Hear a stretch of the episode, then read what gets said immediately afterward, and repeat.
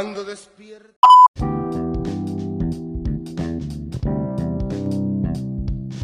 No se olvide que Way Project llega gracias a JLRC Music, música andina y variada. Síguelos en Facebook y en YouTube como JLRC Music y no se olvide de darle like y suscribirse.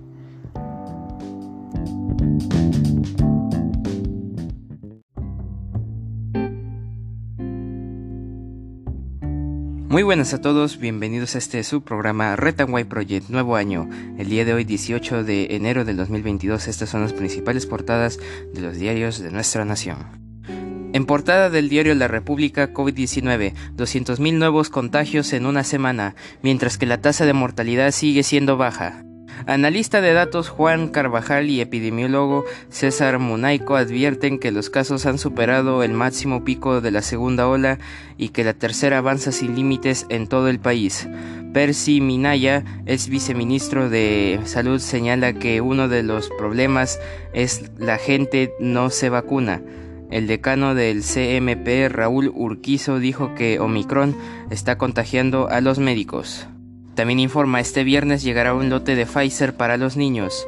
Son 996 mil dosis que serán distribuidas de inmediato a nivel nacional, informó el MINSA. Restaurantes y conglomerados atenderán al 60%. El gobierno flexibilizó las medidas dictadas semanas atrás y elevó el aforo para una mayor presencia del público en restaurantes, malls y emporios como Gamarra, Mesa Redonda y otros. Igual en gimnasios, cines y hasta en el Estadio Nacional, es a nivel nacional. El aumento. INS confirmó 90 casos de Omicron en cinco regiones del norte. Según el estudio genómico, región La Libertad y Piura contabilizan el mayor número de reportes en plena tercera ola. También, contaminación de río Moche traería nuevo paro de ronderos. Construyen dos reservorios para evitar inundaciones en región Piura. En Cajamarca detectan un perjuicio de casi un millón de soles en la UNC. También registran 563 denuncias por corrupción en Fiscalía de Lambayeque. Diario La República, edición norte. Y el diario El Comercio en portada, exgerenta ratifica irregularidades de Petro Perú. Zenaida Calderón, quien hizo la auditoría, dice que no se cumplieron los procedimientos de licitación que ganó la empresa de Samir Abdullaye. El informe indica que no hubo sustento técnico para convocar solo a postores locales. Oposición exige salida del gerente general Hugo Chávez. Denuncias, denuncias por millonaria compra de biodiesel.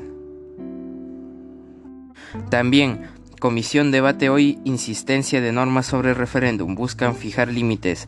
Sesión en el Congreso se iniciará a las nueve y media de la mañana. Freno. Predictan, predictamen rechaza las observaciones del Ejecutivo a texto que reafirma los límites para llamar a consulta popular. También informa, en ventanilla, área del derrame equivale a 2,5 veces el Estadio Nacional.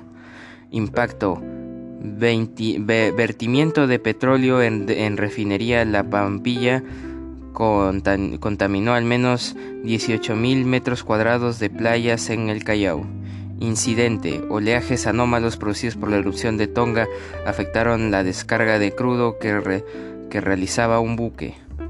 Daños alcanzaron playas Chalacas, Costa Azul, Bahía Blanca y Cabero en la foto que se puede ver. La el derrame de, petróleo, en donde se hace pesca artesanal en el lugar, en la playa Cabero. Lamentable. Solo el 22% de pruebas para detectar COVID-19 en el Perú son moleculares. Escasez. Mayor porcentaje de casos positivos se da con el test PCR, pero se aplican menos. Advierten que podría generarse subregistro.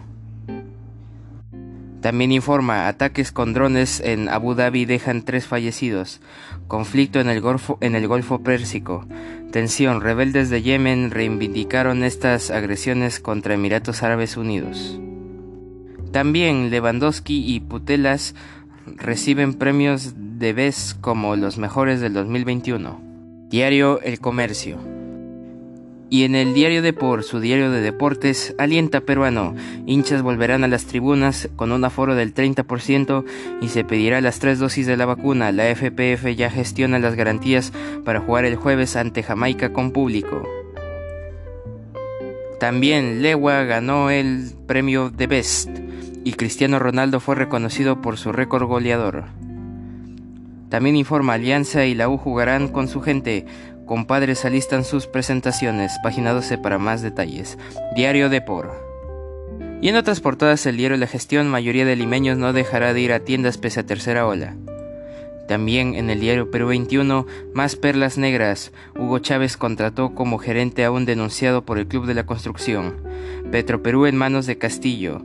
Es un escándalo que crece y podría arrastrar al gobierno. Las bambas siguen en riesgo. Premier regresa del corredor minero con los dientes destemplados. Página 8 para más detalles. Por culpa de la tercera ola, ausentismo laboral llega al 30% en estos días. Defiende sus fueros. Congreso se alista a aprobar por insistencia ley que protege la Constitución. También en el diario Perú 21, una historia de Macondo, la hija secreta de Gabriel García Márquez, página 17 para todos los detalles. Diario Perú 21.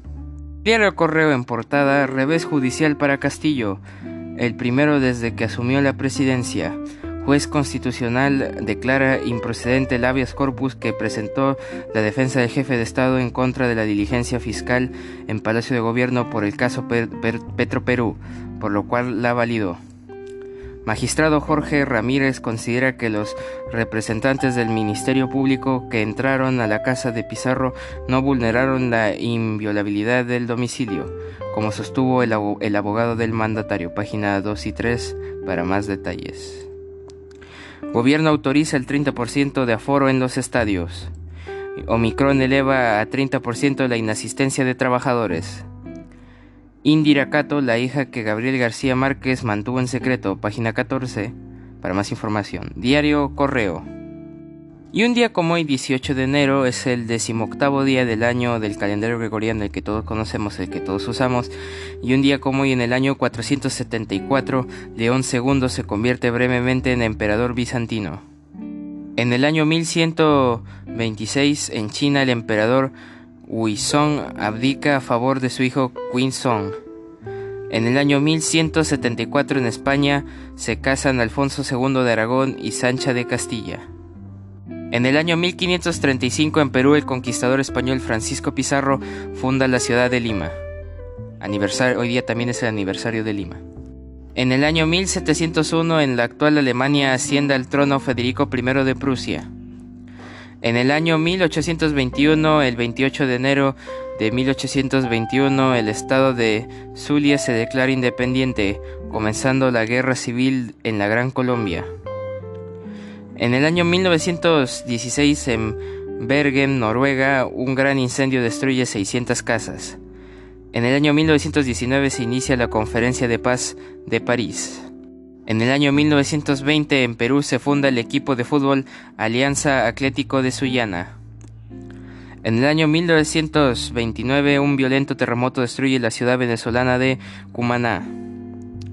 En el año 1935 en Perú se lanza al mercado peruano la Inca Cola, la famosísima Inca Cola, la clásica. En el año 1957 en Chile el presidente Carlos Ibáñez del Campo firma la ley que crea la comuna de Pica.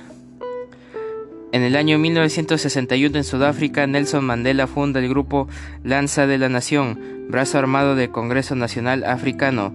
Bajo la, consigna, bajo la consigna quedan solo dos alternativas, sumisión o lucha contra el régimen racista pro-británico.